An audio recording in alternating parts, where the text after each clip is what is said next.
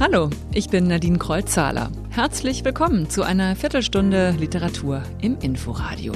Sadie Smith aus London hat zum ersten Mal einen Band mit Erzählungen veröffentlicht, Grand Union. Ich probierte vier verschiedene Outfits an und entschied mich dann einfach für alle.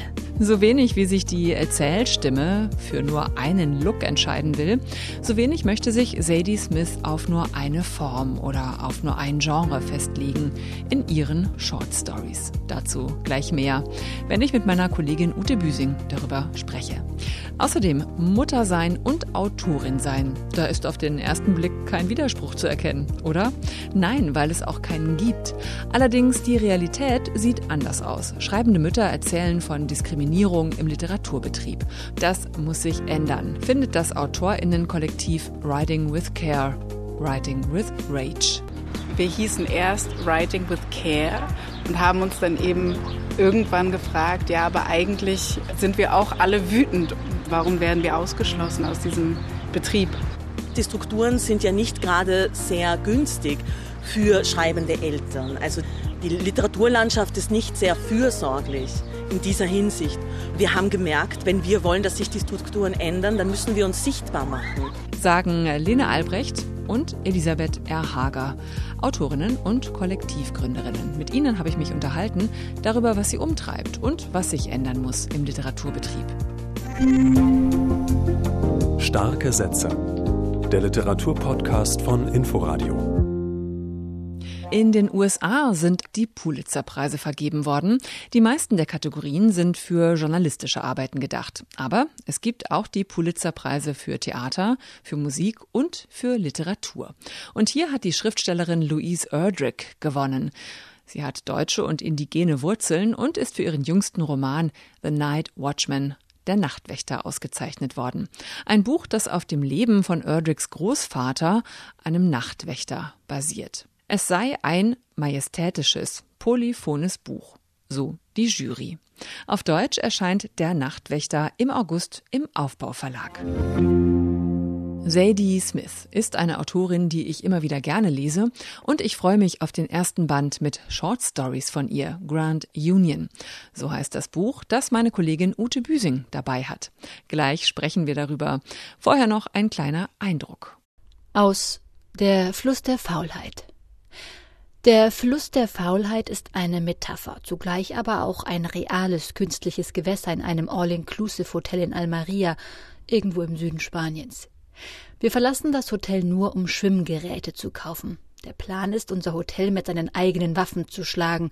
Und das geht so. Man trinkt Alkohol in solchen Mengen, dass die Übernachtung praktisch gratis ist.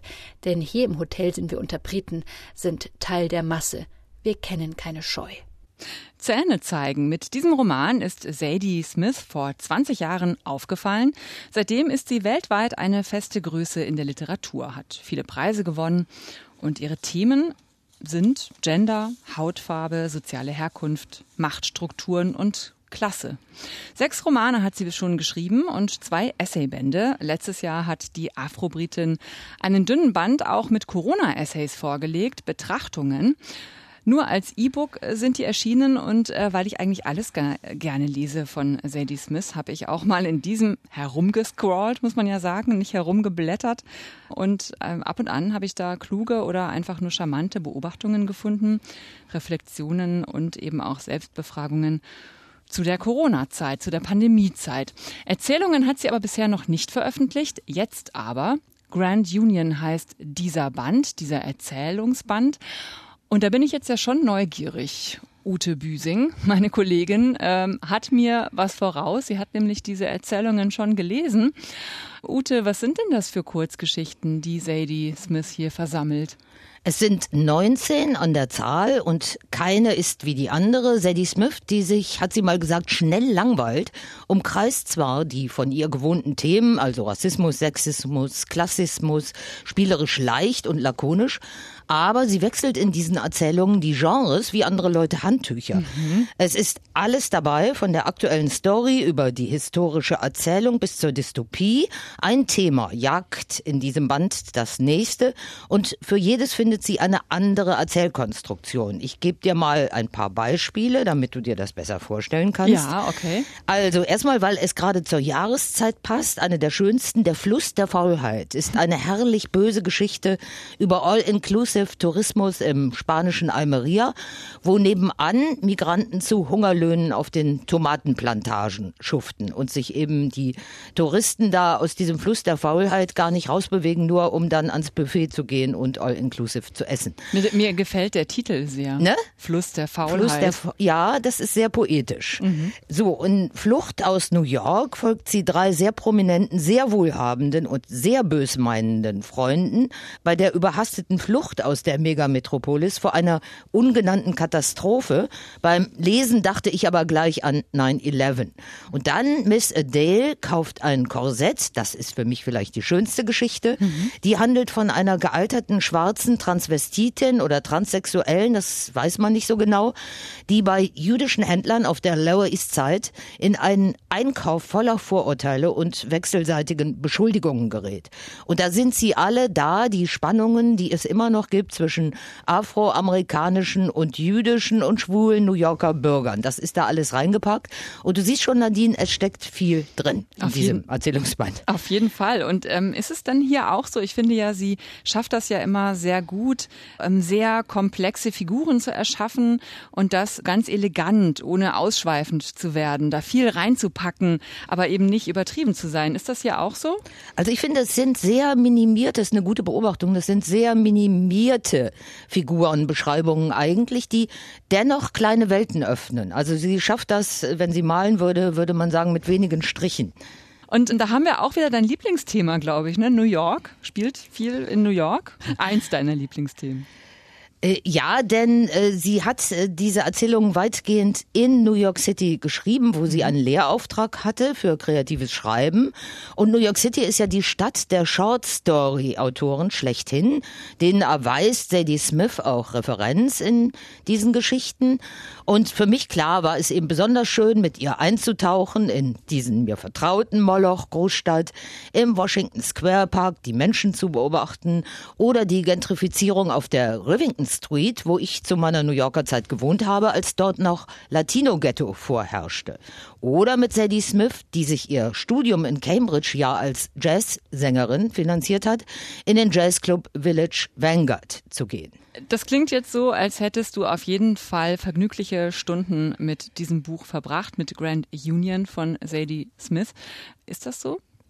Unbedingt. Ich habe das sehr gerne gelesen, also gerade weil es so vielfältig war. Also kannst du ja sagen, da, da ist kein roter Faden, da fehlt die alles verbindende Erzählung oder eben Erzählperspektive. Aber es ist sehr abwechslungsreich und es zieht sich auch eine ziemlich böse Auseinandersetzung mit den sogenannten sozialen Medien und ihrem Vernichtungspotenzial dadurch. Da wird zum Beispiel im College-Milieu gnadenlos gemobbt, da werden Karrieren mit falschen Anschuldigungen vernichtet. Da tut sich eine Freundin der ich-Erzählerin in einer Geschichte mit stets dem neuesten Social-Media-Klatscher vor. Und es ist keine Frage, dass Sadie Smith den Missbrauch der sozialen Medien unmöglich findet. Und sehr schön fand ich auch Geschichten über alternde Kämpferinnen aus dem Umfeld der Black Panther-Partei in Harlem oder über alternde Punks aus dem Umfeld des legendären CBGB Omfug auf der Bowery. Um älter oder alt werden geht es hier halt auch und das auf durchaus anrührende Weise. Also fast bin ich geneigt zu sagen, es ist für jeden was dabei. Ein Sammelsurium. Ein schönes Sammelsurium. ich glaube, das ist so ein Buch, was ich mir mal mit in den Urlaub nehmen werde. Genau, das, das passt gut. Äh, Strandkorb, Wasser, Wasser, Strandkorb und zwischendrin eine Kurzgeschichte. Genau. Vielen Dank, liebe Ute. Sadie Smith, Grand Union, ihr erster Erzählungsband, ist in der Übersetzung von Tanja Handels bei Kiepenheuer und Witsch erschienen und kostet 22 Euro. Schreibende Mütter. Das sind auch im Jahr 2021 immer noch Randfiguren. Schöpferisch tätig sein und Sorge für ein oder mehrere Kinder haben. Das scheint sich für viele auszuschließen. Dabei ist ja die Mutter sowas wie die Urkraft des Schöpferischen. Immerhin bringt sie neues Leben auf die Welt. Ich habe mir bisher gar nicht so viele Gedanken darüber gemacht, auch weil ich keine Kinder habe. Aber dann bin ich auf ein neues Autorinnenkollektiv in Berlin gestoßen. Writing with Care, Writing with Rage. Kommende Woche veranstaltet diese Gruppe aus elf Autorinnen von Freitag bis Sonntag eine Konferenz zu Care-Arbeit und Autorinnenschaft. Welche Form von Diskriminierung sie in ihrem Alltag als Schriftstellerinnen und Mütter erleben und wie sie den Literaturbetrieb verändern wollen, das haben zwei der Gründerinnen Lene Albrecht und Elisabeth R. Hager mir erzählt. Wir haben uns bei Sonnenschein im Park getroffen und Lene hatte ihr kleines Baby dabei. Welche Erfahrungen haben die beiden denn gemacht? Also ich glaube, das sind ja viele kleine Momente und ich glaube, jede aus unserem Kollektiv kann eine Geschichte dazu erzählen. Was jetzt, glaube ich, uns alle betrifft, ist einfach, dass wir von bestimmten Möglichkeiten der Finanzierung ausgeschlossen sind. Also als Autorin denkt man immer, man äh, könnte vom Bücherverkauf leben oder von außen denken das viele, aber de facto lebt man ja auch vor allem von Stipendien und Preisen. Und um schreiben zu können, muss man sich auf Stipendien bewerben. Und de facto sind viele dieser Stipendien Aufenthaltsstipendien. Und mit zwei kleinen Kindern kann ich schwer sagen, okay, ich gehe jetzt mal ein halbes Jahr nach Wiepersdorf, beziehungsweise ich weiß jetzt nicht, wie es in Wiepersdorf ist zum Beispiel in dieser Residenz, aber in vielen muss man entweder einen Aufpreis zahlen für Leute, die mitkommen, oder man darf einfach gar keine Kinder mitnehmen. Also zum Beispiel Villa Aurora steht auf der Website, Kinder dürfen hier nicht sein. So, und das ist natürlich einfach eine strukturelle Ungleichheit und eine Diskriminierung auch. Dann, was uns auch betrifft, ist auf jeden Fall, dass man sich auf bestimmte Stipendien nur bewerben kann bis 35 und viele bekommen halt zwischen 30 und 35 Kinder oder auch früher noch. Was hast du für Erfahrungen gemacht?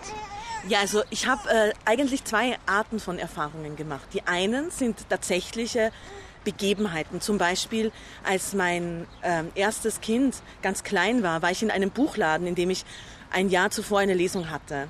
Und die Buchhändlerin hat mich gesehen und meinte so, oh schön, Elisabeth, schön dich wiederzusehen. An was schreibst du denn oder was machst du denn jetzt? Und dann fällt ihr Blick auf den Kinderwagen und dann schaut sie mich so, also ich habe das mitleidig gelesen und sagt so, ah, verstehe. Ich war so sauer und bin dann halt sofort raus, also aus dem Laden. Bin, also diese Art von Reaktion, du bist jetzt Mutter, dann hört der Rest deines Lebens auf. Und das, das gibt es an vielen kleinen tatsächlichen Stellen. Aber was ich noch viel schlimmer fand, war überhaupt meine eigene Vorstellung. Weil ich nämlich auch das Gefühl hatte, oh, jetzt bin ich schwanger, war es das jetzt mit meiner Autorinnenschaft? Wie kriege ich denn das hin? Und was mir halt gefehlt hat, war einerseits eine Gruppe, wie wir sie jetzt zum Glück haben, aber auch Vorbilder. In meiner Kindheit gab es überhaupt niemand, der, also außer Jane Austen, aber was hatte die nicht alles für Angestellte oder weiß der Geier. Also eine Autorin ist jemand, der alleine lebt überhaupt dieser Künstlermythos? Was ist Produktion und Reproduktion? Also, dass sich das irgendwie ausschließt, dass sich überhaupt künstlerische Arbeit und ein normaler Mensch sein mit Familie vielleicht oder so, dass sich das einfach ausschließt. Und ich dachte, ja, fuck it, was mache ich denn? Ich will aber alles. Also ich habe wirklich auch ganz lange, als ich schwanger war, nach Vorbildern gesucht und mir ging es genauso, dass ich einfach nur negative Sachen im Kopf hatte. Also Marcel Reich-Ranitzky, der zu Judith Herrmann gesagt hat, so sie soll ja keine Kinder bekommen, weil dann wäre es ja vorbei mit ihrer äh, Schriftstellerin-Karriere. Und ich glaube, es gibt tatsächlich auch immer noch Menschen, die das glauben, dass man nicht Kinder haben kann und gleichzeitig künstlerisch produktiv sein kann. Und das ist ja in anderen Künsten ganz genauso, also in der bildenden Kunst, am Theater. Wie versucht ihr denn jetzt mit eurem Kollektiv da entgegenzuwirken, was zu verändern?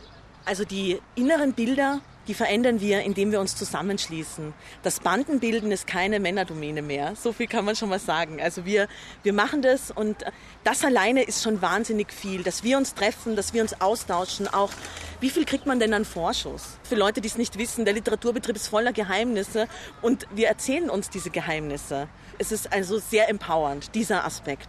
Und dann gehen wir natürlich nach außen, zum Beispiel durch unsere Konferenz. Wir sind jetzt als Gruppe sehr organisch gewachsen und wollen aber auch so andere Gruppen mit einschließen, also zum Beispiel auch Menschen, die sich um andere kümmern oder Menschen, die sich so verstehe ich das auch sozial engagieren. Wir sind jetzt keine Interessensvertretung rein von schreibenden Müttern. So kann man das natürlich leicht missverstehen, aber so ist es nicht, weil wir das einfach größer denken. Wenn wir uns quasi stark machen, dann ist auch Raum für andere Leute, für Leute, die Care-Arbeit leisten, in anderer Hinsicht oder auch Leute, die auf Care-Arbeit angewiesen sind und schreiben. Die sind ja von diesen Stipendien genauso ausgeschlossen. Was sind so konkret Forderungen, die ihr habt an den Literaturbetrieb? Also es gibt einen offenen Brief, den wir mit unterzeichnet haben, wo zum Beispiel auch mehr Mütter für die Kunst dabei sind oder pro Quote Bühne, wo wir ganz konkrete Vorschläge machen, wie zum Beispiel, wie Aufenthaltsstipendien vergeben werden können, dass man sagt, man könnte auch versuchen, Aufenthaltsstipendien zu teilen. Bei Leuten, die kleine Kinder haben, sagt man, okay, die können zwei Wochen, dann nochmal zwei Wochen kommen oder so dass man einfach flexibel ist und nicht immer sagt, naja gut, deine Entscheidung, ein Kind zu bekommen, dein Problem. Das ist, glaube ich, das, was viele spüren. Dann wünschen wir uns tatsächlich ein äh, Stipendium nur für care-leistende AutorInnen. Und vielleicht müssen das auch nicht nur Mütter sein. Und es, vielleicht müssen das auch nicht nur Kinder sein. Und überhaupt insgesamt wünschen wir uns einfach mehr Sichtbarkeit, mehr Kinder auf Lesungen, mehr Kinder neben und vor Bühnen. Was passiert denn auf der Konferenz zum Beispiel? Also es wird mehrere Panel-Diskussionen geben, zu denen alle Leute sich zuschalten können digital. Also die ganze Konferenz findet online statt. Und die Panel-Diskussionen sind mit verschiedenen feministischen und anderen Kollektiven zu den äh, Themen, die uns eben Care-Arbeit, Autorinnenschaft, aber auch Schreiben im Exil mit Kindern. Dann wird es aber auch einen offenen Text geben, auf den wir uns schon sehr freuen, ein Rhizom, bei dem alle Teilnehmerinnen, also auch alle Leute, die hier zuhören, die können sich da dazuschalten und können auch selber schreiben. Wir wollten das machen, weil wir selber diese beglückende Erfahrung eines kollektiven Textschreibens gemacht haben. Dann haben wir eben entschieden, für die Konferenz das jetzt zu wiederholen, aber mit dem Publikum, also mit unseren Zuschauerinnen, also vielleicht auch den Menschen, die jetzt gerade zuhören, einfach ein Dokument zu machen und zu gucken, was passiert. Das wird dann wiederum von uns bei dem Abschluss nochmal performt. Lene Albrecht und Elisabeth R. Hager, zwei Schriftstellerinnen aus Berlin. Zusammen haben sie mit neun anderen Frauen das Kollektiv Writing with Care, Writing with Rage gegründet. Vom 18. bis zum 20. Juni findet ihre Konferenz statt. Alles online, offen für alle. Los geht's am Freitag um 20 Uhr mit einer Keynote von Sharon Dodua Ottu. Mehr Informationen und einen Link finden Sie auf inforadio.de. Bleibt noch ein erster starker Satz. Den gibt's bei uns immer als letzten mit auf den Weg. Diesmal kommt er von der Dichterin Julia Zimafjewa aus Belarus. Nächste Woche stelle ich Ihnen bei Ute Büsing ihr Minsk-Tagebuch vor. Es beginnt so. 5. August. Ich habe versprochen, heute eine Suppe zu kochen. Eine kräftige, gelbe Erbsensuppe, die du so gerne magst. Statt zu kochen, schreibt Simafjewa dann aber ein Gedicht über Angst und Hoffnung. Eindrücke aus Belarus also nächste Woche in starke Sätze. Ich bin Nadine Kreuzhaler. Tschüss, bleiben Sie stark. Starke Sätze. Der Literaturpodcast von Inforadio. Wir lieben das Warum.